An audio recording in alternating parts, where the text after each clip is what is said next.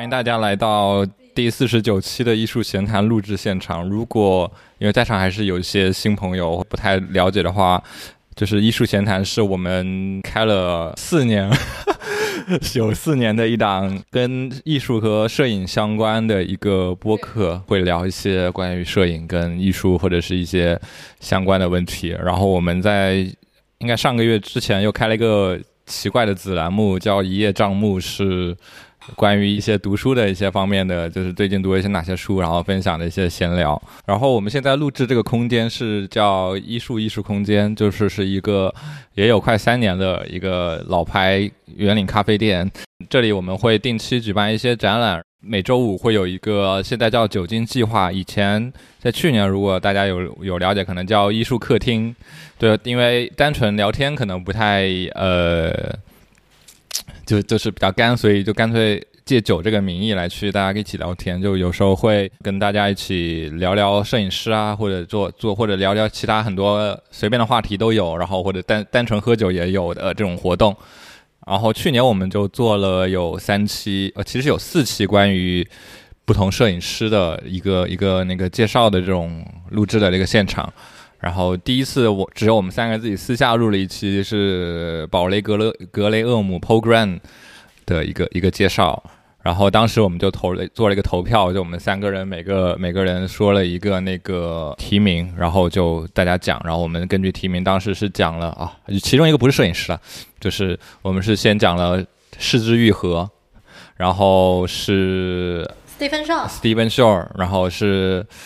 Alex Soss。哎，对，其实，在最在之前，我们还讲了 Jeff Walsh 吧。然后我们今年又重新开启了这个投票，在前前几期，根据投票结果，我们是选了 Martin Parr、Sophie Carr、Wolfgang Tillmans。然后我们根据投票从少到多来讲，我们本来以为他本来本来现现是信誓旦旦的以为 Martin Parr 一定是投票数最多的，因为当时。应该是四月份吧，还是五月份的时候，vivo 跟刚跟 Martin Parr 做了一个合作的一个 video 视频，感觉很火。结果 Martin Parr 的投票是最少，所以我们就最先讲。怎么开始讲呢？我们要做自我介绍吗？可以，我是我是 Val，我是 Vita，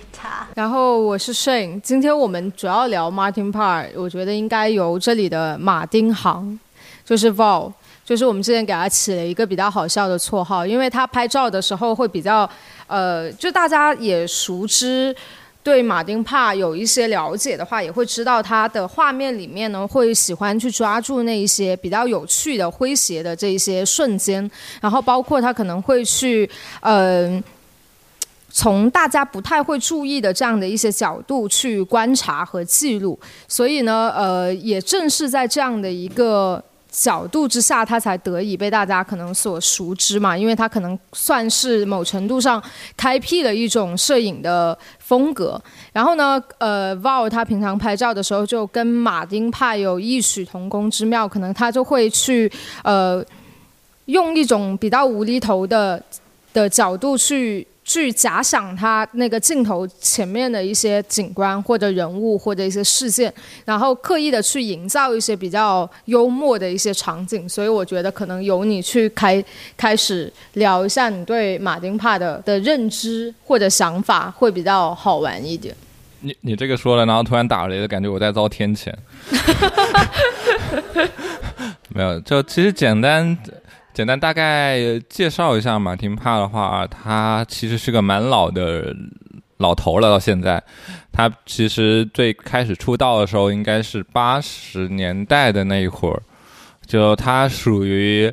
所谓的叫新英国彩色纪实的那一个领域的人，就是他是就简单来说，就是最早最早在英国这个摄影艺术摄影圈里面用彩色的。这个方式来拍摄照片，然后就是拍摄纪实啊、记录这些东西。那个 那一代是有其实有一批摄影师的。其实相对相对于美国来说，这个时间段已经比较晚了。就美国大概是六七十年代的时候开始彩色进入了这个所谓的艺术或摄正规，就是大家觉得比较高大上的这种摄影的圈子里。这点蛮蛮蛮这个不一样的，就是如果我们现代人在回看所谓的彩色进入了这个圈子的这个时机，因为我们现在都默认拍的东西都是彩色，你拍黑白才是一个很奇怪的现象。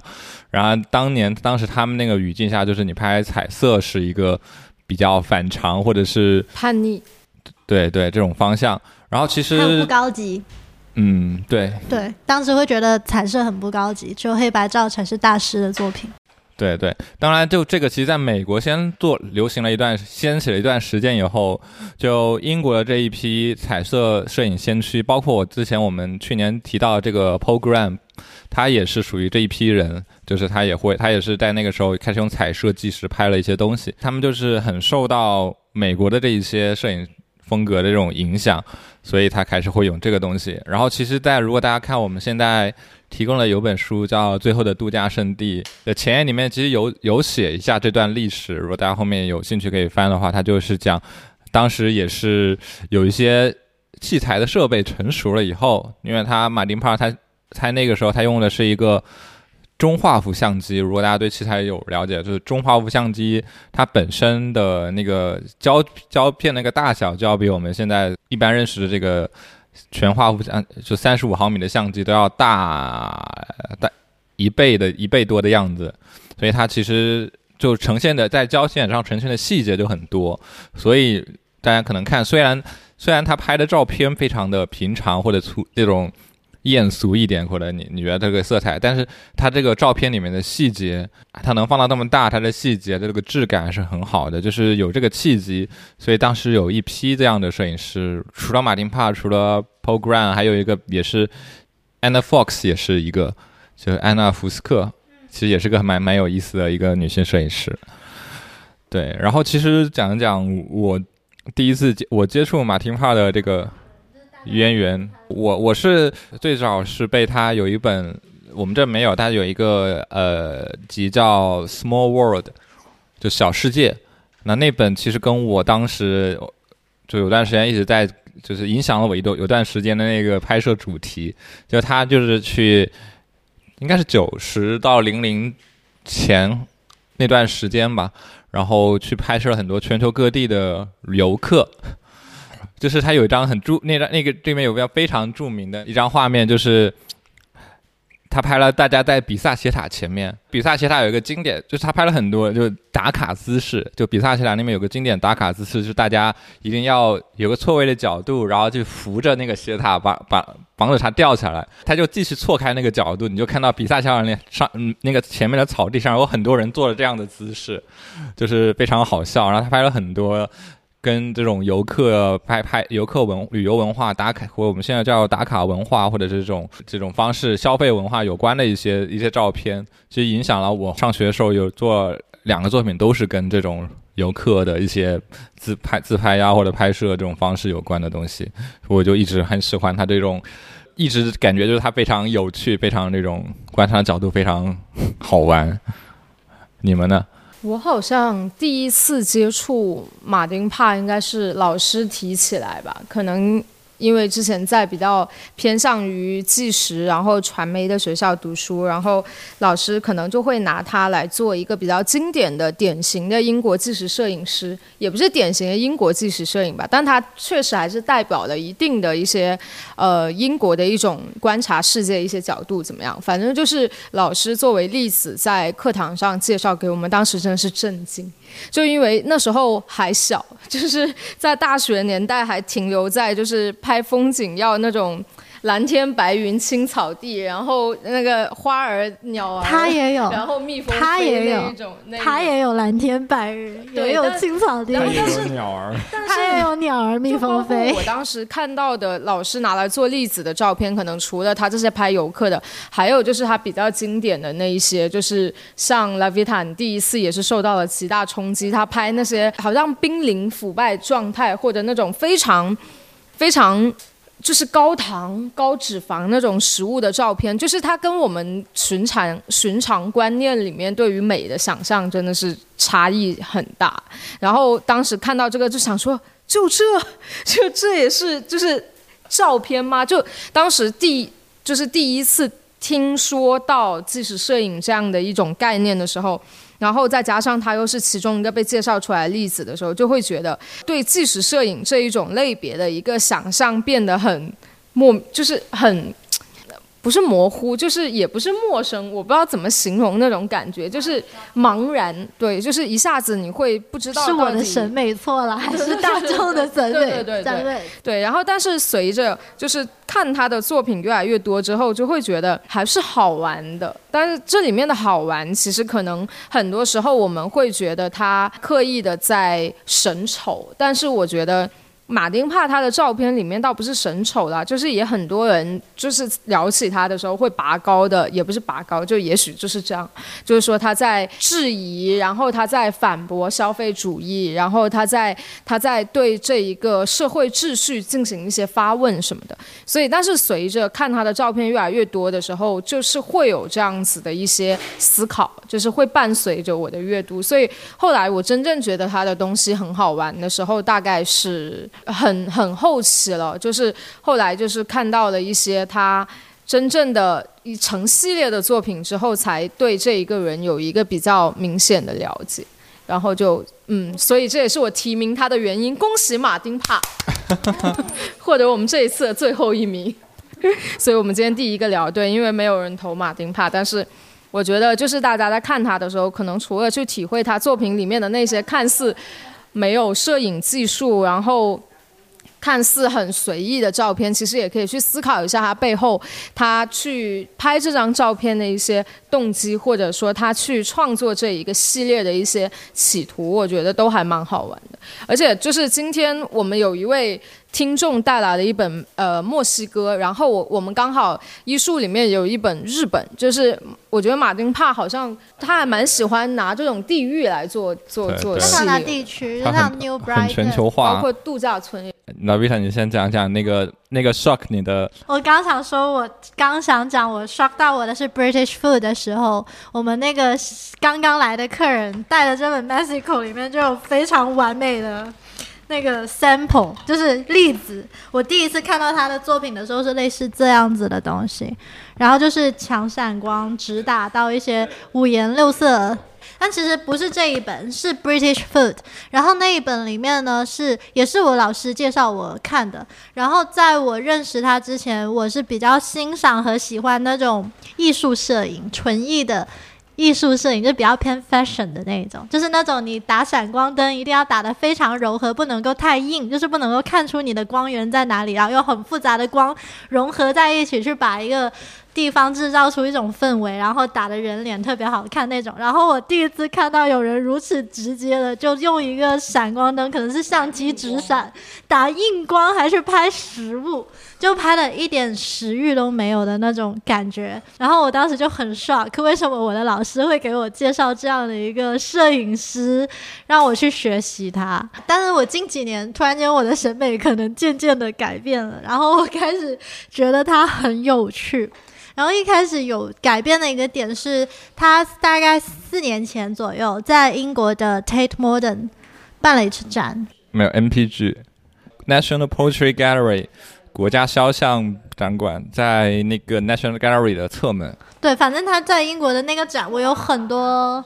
很多朋友去看了。然后那一次展我没看，然后他们给我就是他们发了很多图。然后一开始我在想 Martin Park 展会有多好玩呢？然后就看到发现他其实是摄影，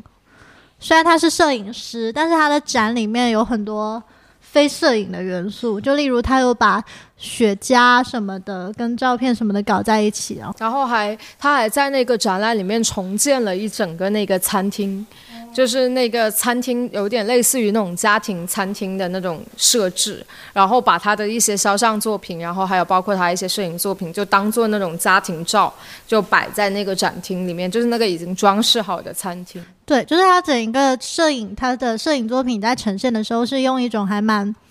装置，然后蛮互动性蛮强的一种方式去呈现。然后还有一个很有趣的点，就是去的人会因为，就是就算你之前不知道他，你去看那个展，然后，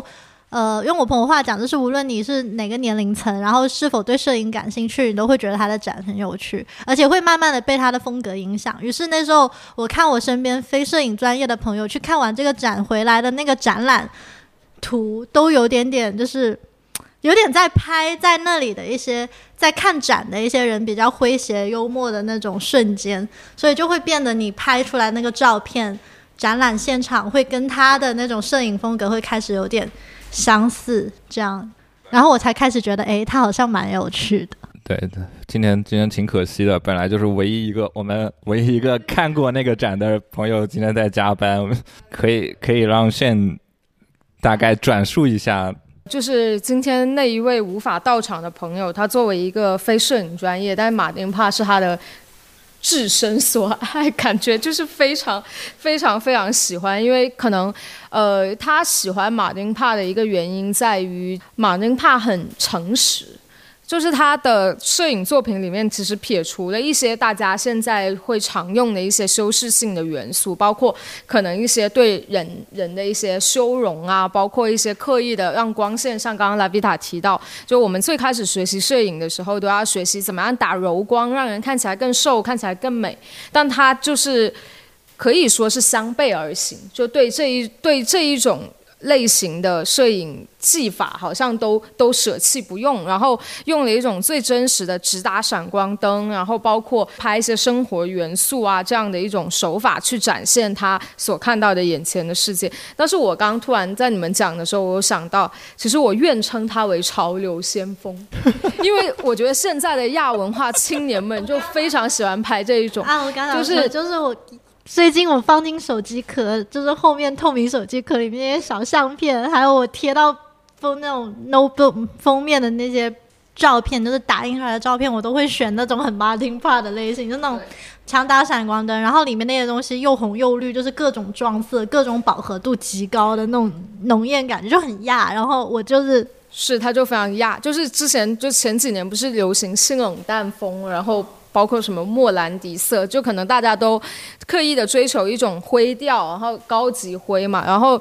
但是可能就是随着一些亚文化或者一些青年其他一些类别青年文化的崛起的话，就是还是蛮多年轻人现在在追从他这一种类型的一些视觉风格吧。我觉得不一定是摄影，所以再回看他这些照片的话，他简直就是。潮流鼻祖好吗？就是你现在想要再去再现他这个画面里的东西是没有办法再现的，因为他拍摄的是那个年代的真实的一个世界，所以我觉得这是我喜欢他的一个原因之一。就是我们现在再亚，我们现在再想去呃模仿他，但是我们总不能让一群人穿成八十年代的样子，然后跑到 Brighton 的海边假装自己八十年代吧。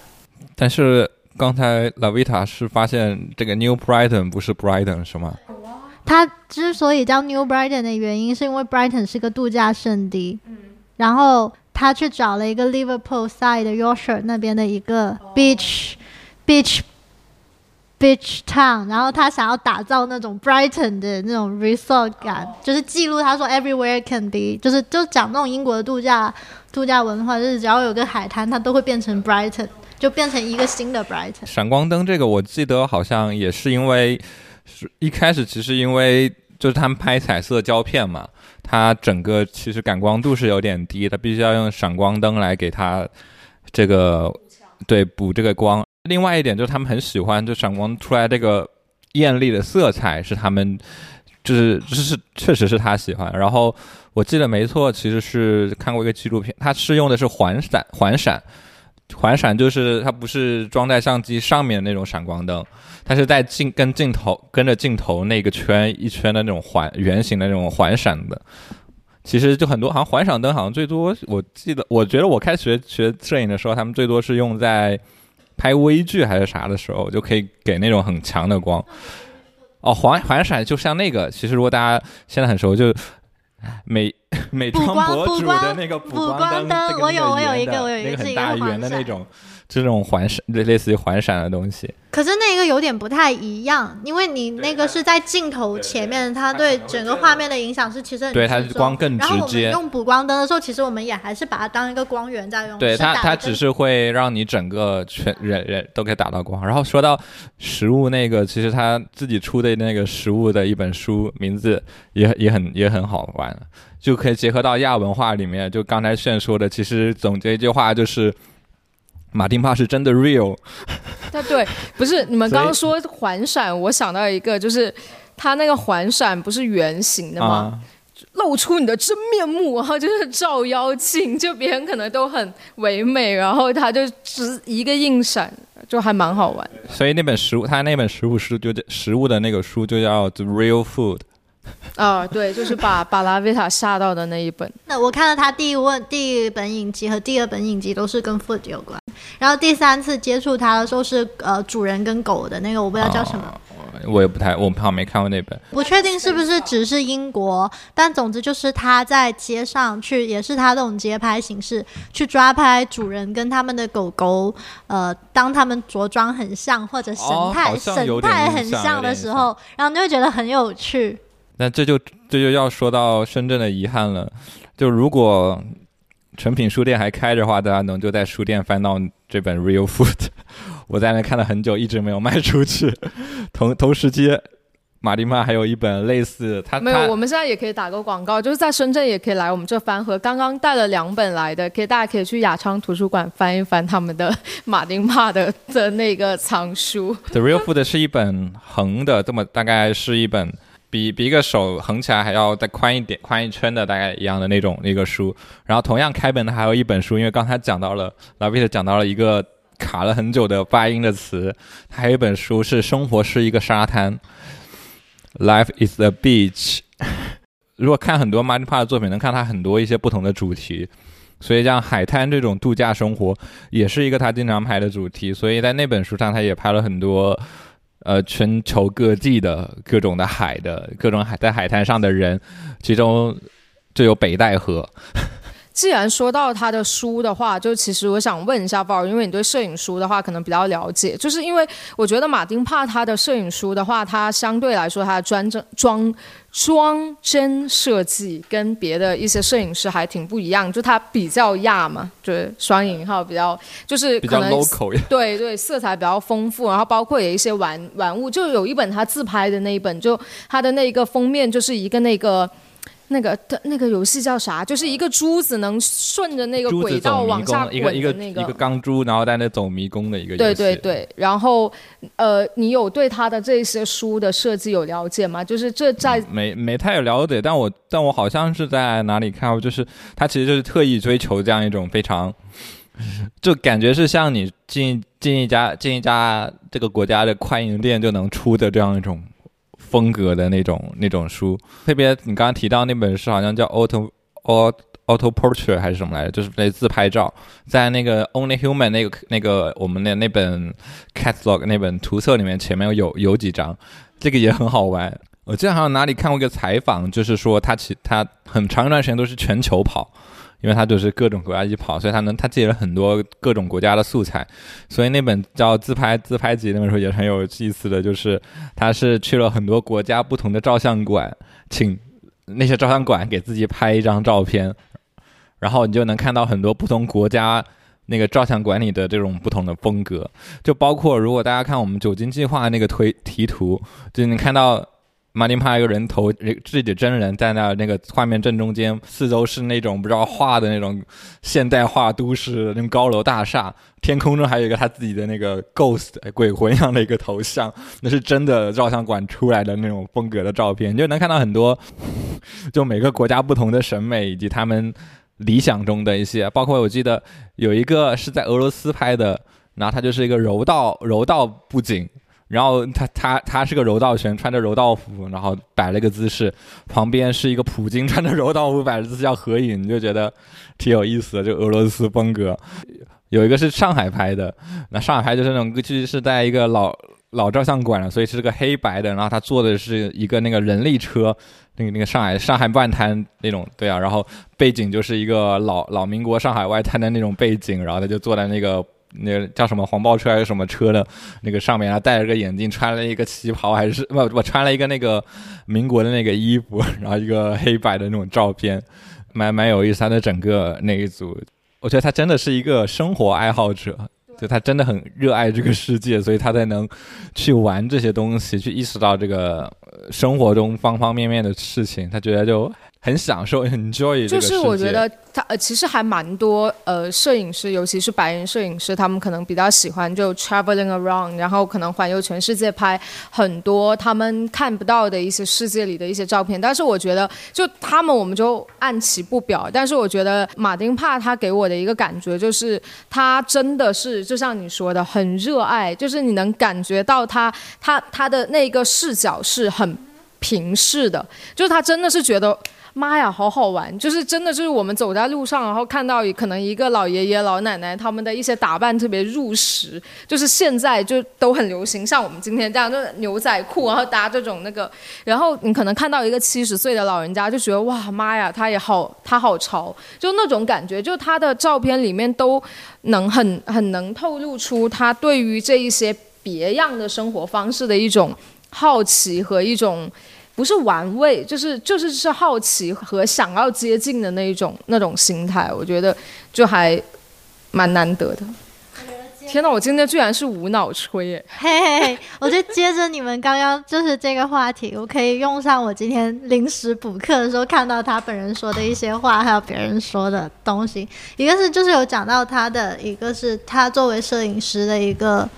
观察性吧。然后我觉得这一点是他自己的幽默和他的作品让我现在看觉得很有趣的一个点，就在于好像马格南 photography 也好，就是马格南摄影也好，或者是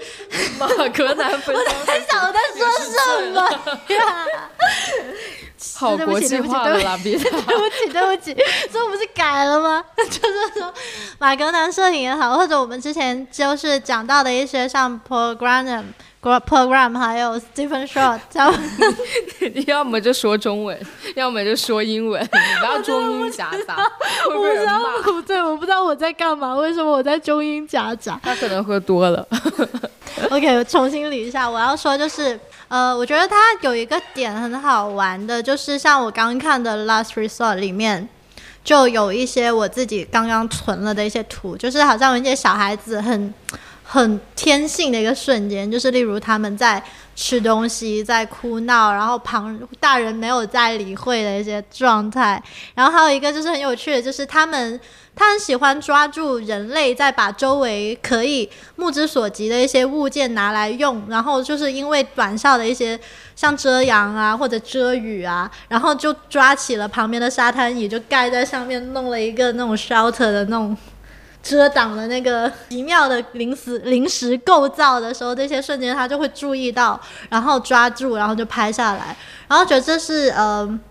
他很幽默的点，就是他能看到这个瞬间，然后又能把它拍下来，然后我就想说，我刚刚记错了，就是他那个狗狗那个他没有出一本影集。是他是就是我之前看了一些像是集，是像有人像是去写关于介绍某个摄影师的时候，有人在他的不同影集里找到了相似的这个瞬间，就是他会把狗跟主人非常相似的。点抓住拍下来，就好像《Only Human》里面有一个，就是呃戴着个眼镜，然后那个狗就是神态很相似。然后在别的另外一本里面，就是有一个穿着貂皮大衣的女人，她抱的那只狗就跟她貂皮大衣是同一个颜色，然后就会有一种她在不同的影集里面会出现这个瞬间，只是有人专门把它的这一个特性给挑出来写了一一份报道或者什么，然后我可能刚好读到。然后另外就是。我想问两个问题，也是他自己本人讲的，找一下我的 reference 先。那那我先先接着你这个，就是我其实我觉得就是国内出版这个《最后的度假胜地》的中文版还蛮好的，因为就让我们能直接用中文看到它这些前言文字，那些前言写的蛮多信息量的。就你刚才讲的，因为他这本书刚八几年刚出来的时候也是争议非常大，就是就是有人觉得，就有人觉得你怎么能拍这样拍我们。你乳音了，把我们英国人拍的这么烂、这么难看的这个揭露我们英国暴那个丑陋的这种阴暗面不行，然后然后就就这种这种说，然后就你说拍的太太丑了，然后他后面就说过了这么时间以后，反而这本书突然变得非常好评，然后就是说，呃，大家逐渐发现了这本书里他拍的拍的这些东西里面，就是你讲的那种体现了英国人。Keep calm, carry on 的精神，就是在地就地使用这种这种随机应变的这种精神。但你这个就啊，然后就是你刚才讲的这种，让我想到，其实我觉得这个这种智慧就是老百姓的智慧嘛。所以其实国内其实也有很多，像我们之前一直讲过有个那个墩子，一百是一百个墩子还是多少个？就那本书也是老百姓都会就是用水泥墩子中间有个洞，然后用来固定各种各种东西的。最最简最最常见就是有那种大的大的那种遮阳伞或遮雨伞嘛，在路摊，然后它有个有就会要插到那个水泥墩子里去，然后他就也是收集了各种这种老百姓在路边上利用的这种不同形状的这种墩子的一些图集。但这不是马丁帕的，就是也是国内一个这种呃研究小组，我记得是对就。这是一种，就是人民自己的这种生活态度就是这样，不是每个人，不是所有人都是一定都是这种一定要精致生活。我不知道是不是我的观察太狭隘什么，就感觉舆论一直都是有一种带大家要精致生活的这种舆论。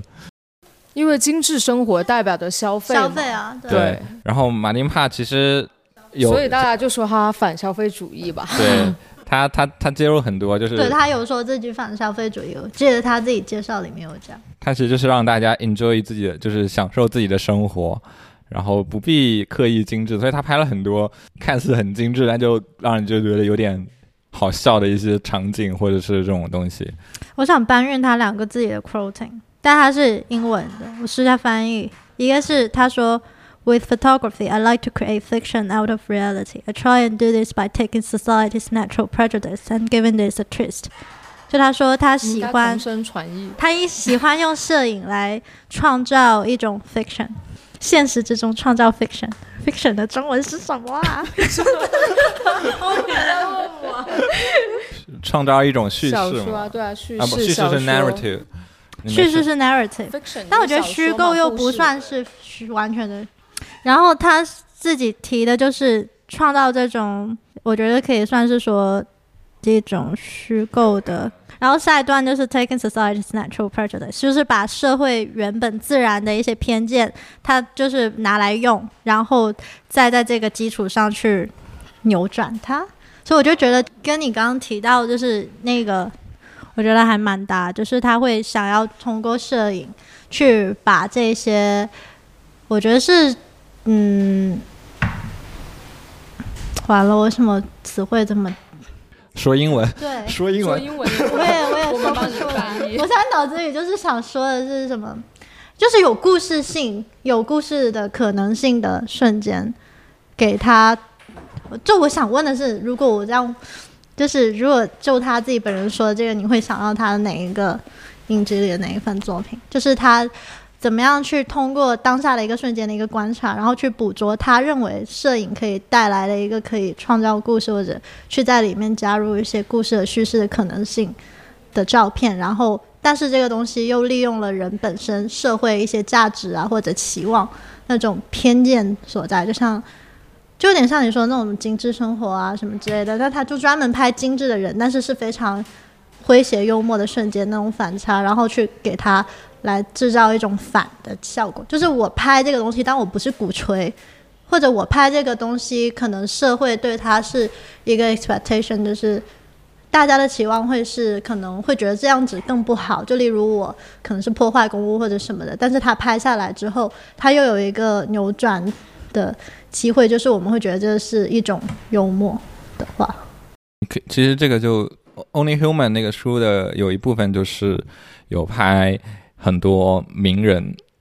对他有一些就是名人肖像类型的东西，我觉得也很有意思。就我觉得这是他好玩的，就是你们一直说觉得他就是觉得很好玩，很好玩。然后我觉得这是他好玩的点中，其中一个会让我们觉得他很好。对对，你可以看他拍的那些名人，或者是就是非常就是有种还原，或者我们说就是那种状态，或者他就是在。怎么样也，所以说你当你自己翻过那本书不看开不看他的那个说明的时候，你完完，除非你是一眼认出那个人是谁，你也不太注意他的身份到底是怎么样子，你可能就去油画。对，就其实这有点有点像另外一个，就是日本摄影师有个日本摄影师，他也拍过类似的概念，叫川岛小鸟。啊，我知道，我知道。他有他有拍过一个一个一个写真，就写真集叫《明星》。那虽然名叫明星，他拍的也是一些普通女孩，或者是就是大家日常生活中这种，但他过赋予了他这个名方式。然后马丁帕最早也有一些，他拍了很多，呃，说到这种反讽或者是这种这种这种画面都有很多，他拍了很多英国中产阶级的生活。你就会看完以后就会觉得，哎，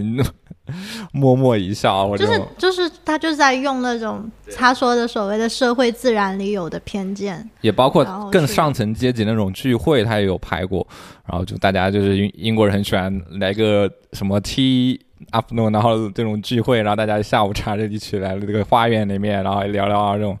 他也拍了很多这种这种画面，就都很有意思。我觉得你们可能从社会关系，就是人际关系上去去讲他的叙事的话，我觉得我自己的一个观察，就是也是我自己，呃，我觉得可能从看他的书那里比较受到启发，或者就是受到。影响的一部分就是说，他像刚刚 Lavita 你提到的，就你看到那一篇不知道是评论还是报道的那个提到他他的那个狗主人跟狗身上相同的元素，就是也是我现在自己呃在去看摄影或者无论说在怎么样的时候会去用到的一种方式一种手法，就是可能它的画面跟画面之间它形成一个叙事的一个原因就在于它可能比较。呃，比较擅长截取它的每一个拍摄对象身上相似的一个元素。那这个元素的话，它可能是一些表情元素，可能是一些着装元素，可能是一些颜色元素，可能是一些搞笑元素。就可能他们都是一样的 awkward，然后或者他们都是一样的，就是呃开心，一样的面无表情，它都是一些。呃，相似性。你说这个让我想到，他也是刚我补课补回来，就是你那本小小那个飞人出来。哦，那个是他的一个，就是和介绍介绍。对对对，那里面他有提到，就是 Martin Parr 自己会喜欢去捕捉，通过摄影去捕捉一些文化侵入的痕迹，就是不只是说大到东西方文化那种很差异性的，就可能就是闽南文化在广东的侵入，或者说是韩文化在你日常生活饮食里面的一个。嗯，一个干预，或者像是像我觉得那个狗主人你那么说，我觉得就有点算是一种人类文化对狗的侵入。就例如你给狗做了跟你同款的美甲，然后给你穿着一样的，就是你喜欢的发色，这样。对，我觉得就是他的，就他还是不能，还是得赞赏赞赞叹一下他自己的观察力。就是虽然就是每次我觉得我们就有时候你看到他会觉得。这不就很就是你会觉得它都是很正常，就生活中有的事，但是你不一定会意识到它，或者是把它拍下来，或者是觉得它是一个值得拍的东西。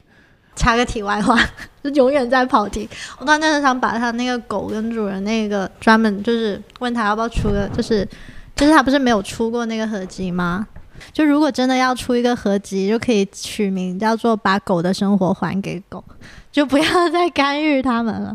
然后还有一点是你刚刚说，你觉得 Martin Parr 很 enjoy，就是很喜欢那种拍照，然后不停在就是看生活中很有趣的东西，然后把它记录下来。然后他自己本人就讲说，他觉得摄影是有涉及到偷窥和剥削，就是利用利用现有就是社会现有的一些现象去创作的那种。就是个人的一个自私的行为工具吧，对，工具。然后他，然后他就，然后他就讲到说，他觉得他自己其实一直活在那样的一个。愧疚和道德的一个谴责，对谴责下的，所以并没有你所说的那么快乐。但是我觉得他这个有点点伪君子，就是我在他的作品里看到，其实就是他很快乐。这摄影师总会有陷入这样一种两难的这种境地。可是我没有哎，如果我在拍这种街拍的时候，无论我拍是什么，就算是对面的裸男在洗澡被我拍到，不小心进入我的镜头，我不会愧疚。你没拉窗帘啊？没有，但是这个我记得，我们当时读书的时候，就老师在课堂上提出了一个经典之问，就是新闻摄影，你一定会面临的一个问题，就是当时的那一个何塞讲，对，就那个河边死去的那个小孩，那就那个记者他拍下的那张照片，他到底当时应该做的是去救这个小孩，还是他作为一个记者的本能，他作为一个摄影师的本能，他去记录下这一个人类被自然侵蚀掉的瞬间。所以它一定还是会有一个你自己作为一个人类本身的一个道德的一个谴责在，我觉得这个也很正常。但快乐也是真快乐，但我觉得他那个又更更极端一点，因为那个确实事关人民。但我觉得这一个是更像那个，你有看过那个希区柯克那个后窗？它这个更像是你一个主观选择，你要不要把这个东西变成 public，就你个人要不要公开？这这就是一个摄影摄影的悖论了。它其实就是一个，你作为一个摄影师，因为他拍的其实很多时候都是别人的丑态。可能是如何判断一个摄影师进步的标志，就是你有没有思考到这些问题。那你思考到了吗？那我没有，没有，他是一个没有进步的摄影师。我觉得。对，就是我只是说思考，没说。对对，他就是你是意识到这个问题了吗？你作为摄影师，你意识到这样一种拍摄者跟被摄者的这种关系，这是一个，就是当你在摄影过程中，你意识到它是个工具，意识到你跟对象对象是不同的关系。至于你怎么处理，或者是怎么对待这个问题，回答这个问题，每个人是有。每个人是有不一样的这个解读的嘛？哎，那我问你两个小问题：如果假设你现在去一个就是那种野生动物观察员什么的，然后你看到一个狒狒在拉大大，然后它的屁股上面有两个红圈圈，然后你拍了这张照片，你会发 Instagram 吗？我会啊。但如果你这时候在西藏或者是在什么那种比较就是没有公厕的地方，然后你看到一个人类在拉大大，但是他屁股上也有红圈圈，你拍了这个照片，你会发 Instagram 吗？取决我拍不拍的，取决我拍不拍得到。你拍到了，都拍到了。那可能会发吧，因为毕竟我也是拍，就是 我也是拍，我也是拍游客的人嘛。我我自己其实也经历过这样一种思考，就是呃，我在我在拍这些游客，在打卡，在拍在旅游景点上，为了某一个特定的景物跟画面，然后他们簇拥，就是一直挤在那里去拍这个东西。但后面反思想，就是。我的景点就是后面会觉得我的景点不是这个景点，我的景点就是这些游客。其实我跟他们也没有什么本质的区别。就是后面会觉得那么也无所谓了，就是那这就是人类本质，就大家是这样子的。我只拍下这个真实，就是大家这样种呃行为嘛。就是有 Martin Parr 自己也是这样子拍的嘛。就是我觉得这个东西只要看你是不在很极端情况下是涉及到某一些。那个真实的利益或者说什么的，这种这种损益他人权益之类的，平时这样一种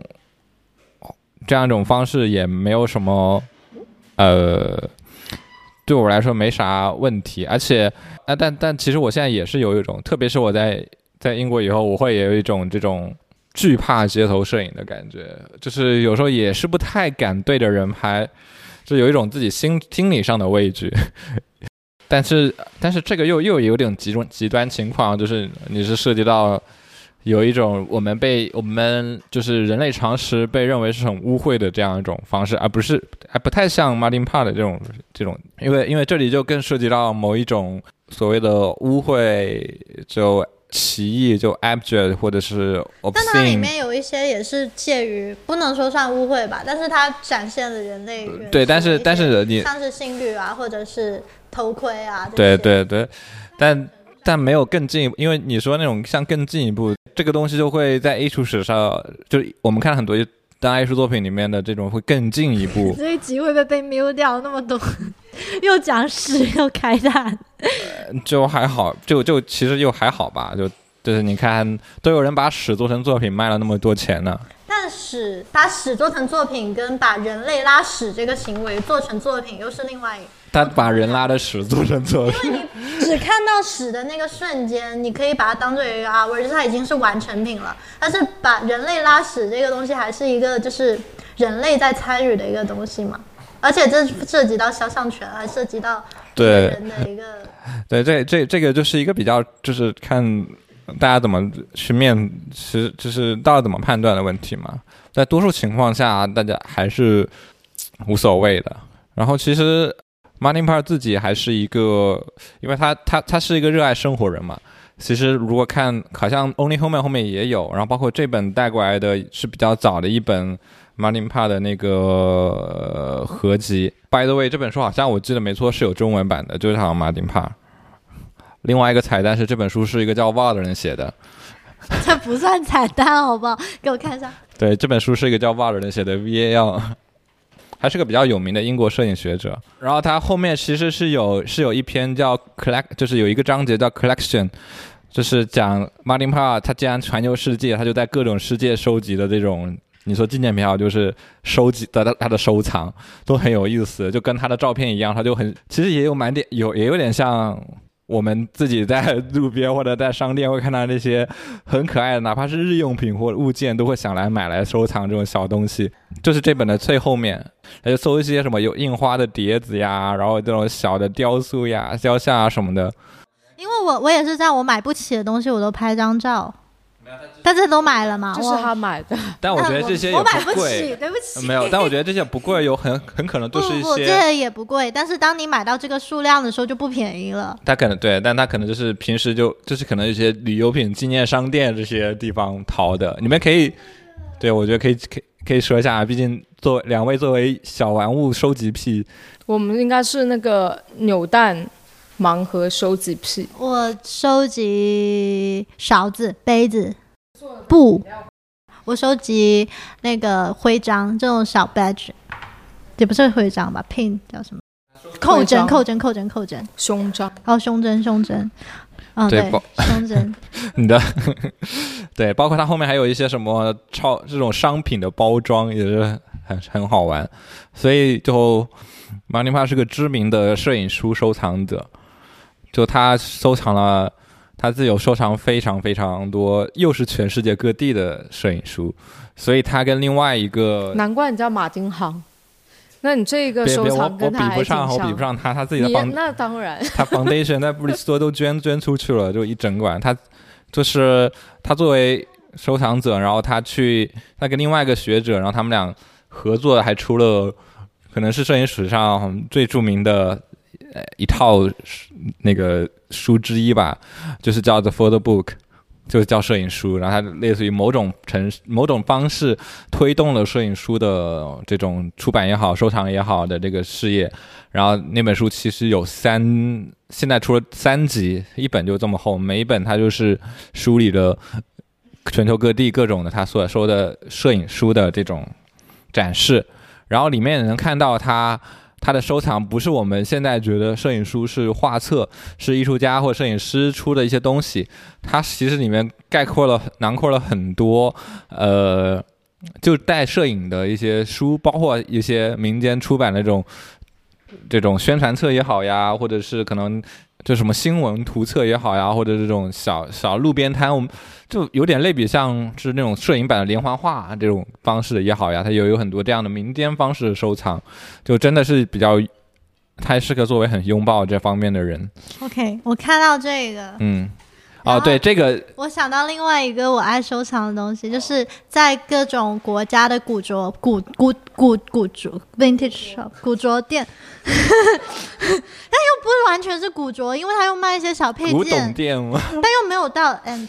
旧物仓嘛，对对，二手二手商二手商商店店，那个什么叫做慈善商二手商店，你很严里面谨哦。对我 我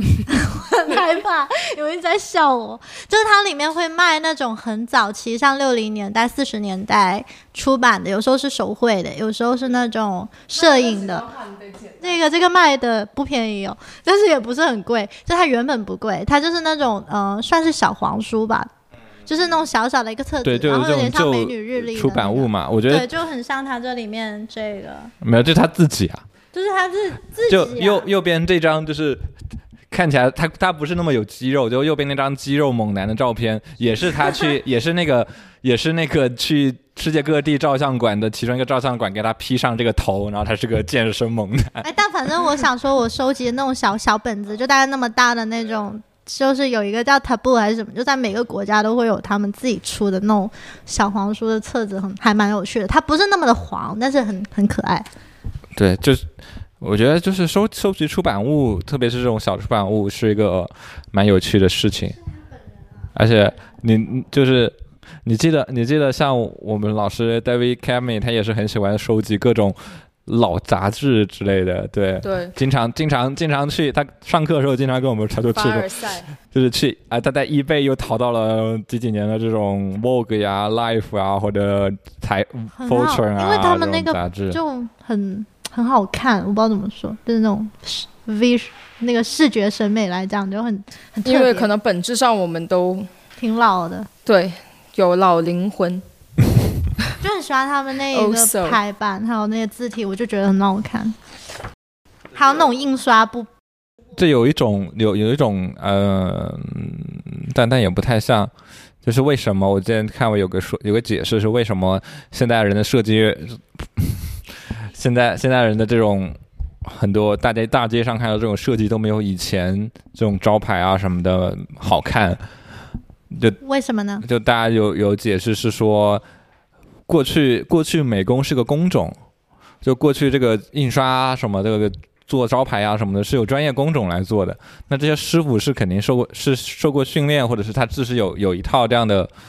标准，然后去做，相当于相当于，所以他们做出来是这个东西。然后现在数字时代，就大家都用电脑，人人都能用，所以就会出现一些百花齐放的场景。其实也就是 Martin Paul 这种拍的，就就是当人人都会用这种东西的时候，总会出现这样的东西。其实看你是对这个是这个态度是怎么样子了。我想说，它呈现了他最地域性摄影师的一个，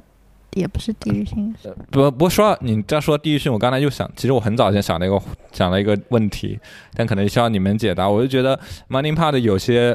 这种画面感，特别是这种东西，是不是也是跟英国风格有我关？刚刚想问你们对，因为它它它的有些英式，比如这种很二那种 dec decoration 非常装饰性非常强嘛，很多英国这种茶具啊、餐具啊，或者它那种装扮啊，或者它一些室内，它特别是在拍英国的时候，包这种我觉得最凸显他我觉得最。凸显他是英国摄影师，就是他对发量的 担忧非常的 British。对，他有很多充现充分体现英国式的这样一种方式，我觉得，而且在画面上是不是，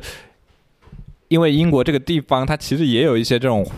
装饰性非常丰富，然后造成了它这种画面的元素的一些方式东西。我觉得没有，我觉得他，你如果你 compare 他拍日本还有 Mexico 的那些东西，你会发现它的摄影元素里面的那个那些元素并没有受到那个地域的局限。我觉得它的英国化，就是这一个所谓的地域性是内化的，就是他让我想起谁，你知道吗？憨豆先生，就是因为因为我刚刚也想提到，就是我我还放了一本，就是他在二零一零年做那个 Brighton 影像双年展的策展人时候写的一些文字，跟他平常自己拍照，我觉得他最英国的一点是他的一些学识或者他的一些深度思想，他并不是那种很很外化的。它是一些内化，然后包括它的一些英国性和对这些英国元素的一些不自觉之间的一些展露，其实也当然他是英国人嘛，你这个而且他是 Bristol，就是这么南边的英国 So 人，British，对，就是他其实是没有办法去遮掩的，但是他他的那个对于这种。他是太英国了，所以他反而可以对英国很幽默的一个展现。他不是那种新英国人，他就是太英国了，就是他就让我想到憨豆先生。对我觉得特别是 Only Human 那本，这本就是因为它集合了很多其实是关于英国方向的一些东西，包括什么，它里面有拍就脱欧时期的英国的这种群像，然后在国外这种旅游的英国人这种肖像就特别特别好玩。然后说回说回这个摄影书，它这套 photo book 这套就这这套书其实影响了，又影响了很多类似书籍的出版，所以我们大家在市面上能看到很多以国别为分分别的这种摄影书，比如什么有的苏维这个苏苏联的摄影书合集啊，然后还有什么荷兰摄影书合集，然后最最广跟我们最相近的就是有一本叫《中国摄影书》，其实也是一个那么大开本，也是谈了。他跟可能好像是他吧，还有一个他他另外一个朋友，就是一个叫叫鲁小本的 荷兰人，超好玩。对，他在北京，然后的收藏了很多这种中国的摄影书，然后其实都很有趣。因为就是提到他，我会想，因为因为我们这里也正好有一本鲁小本编的东西，因为他我会你会发现鲁小本的风格跟 Martin Paul 会有一个承接，而且他们俩本来就是个好，感觉是个好朋友这种关系。我发现他跟你也有一点衔接。他拍了一个路牌，路牌上面写着 Martin Parr。就他刚刚一直在 cue 这本书，最后那个 writer 也是 Val，就是对自己的名字的那种出现在不同地方那个执那念，种那种执念，认真的执他有念。对，就你们这一点也有衔接，你要不要谈一谈为什么呢？没有，我就纯粹对这种标识或者什么的。然后我们这里有一本叫《Wolf 淘宝》，也是收集了很多淘宝上很有意思的哎，那你们觉得片他跟那个就是这个这个名字叫什么？就是这个德文我不会念 Dragon Tyler 吗？对，这个叫 Dragon 还是 Dragon 的？你你你油跟泰勒，Taylor 对对，就你你们觉得马丁帕跟他的风格，我看一下我觉得他们都是一种就是草根化的代表，哦，我觉得他更直接，他更直接，就是那个，就是那但大家工作的领域有点不太一样。对，我觉得他有他很英式幽默，一就是很那种呃字里行间不直接直接骂你的那种感觉，但这个就是直接就是过来扇你一巴掌，让大家一起笑的。哦 你可以 get 吗？就是嗯这个人不过来扇你一巴掌，就过来说 Your hairstyle so fashion today，然后走，然后大家一起笑，然后这个是过来。啊 的那种感觉，就我觉得他们的差别是这个。对，而且大家工作的领域也不太一样嘛。他他可能对对，尤跟泰勒的 Taylor 那个他他的工作领域更多是 fashion 领域嘛。对对他他用的表达会更用置景或者是这样一种拍摄的方式，构造一个画面的方式来做。然后 Martin Parr 就更多还是一种记录的方式来做。而且我觉得 Martin Parr 的那个笑点，就是他幽默的点，是你要去看他的照片，然后去还原他当下就是前后前前后那个语境，就是在发生什么事的时候，你会觉得他抓这个瞬间很好笑，他真是代表了我最喜欢英国也最不喜欢英国的一个就是就是直接不直接。对，然后你刚刚给我看那个摄影师，就是属于如果他要拍这一种感觉，他应该就直接就是三点四，然后那个人直接盯，然后你就会马上给到他又他他又不禁让我想起了我们的老师，就是永远骂你的时候不带任何脏话，对就是我们在夸你。我们太失忆了，就拍出来的东西看都看不懂。他不说你拍的东西看都看不懂，他说你他就说你太失忆了。中国人就是会写诗，好的，然后对我们我们自己都聊了那么多，那我们这期就录到这儿了。我们下一期不，我不能不保证下一期，但就是下一次我们聊的摄影 师，对对，下一次可能还得准备一下。就 Sophie Carr，但我们好像没有一本他的书。这这期录音就到此结束，大家猴年马月再见，拜拜。拜拜，新年快乐。新年快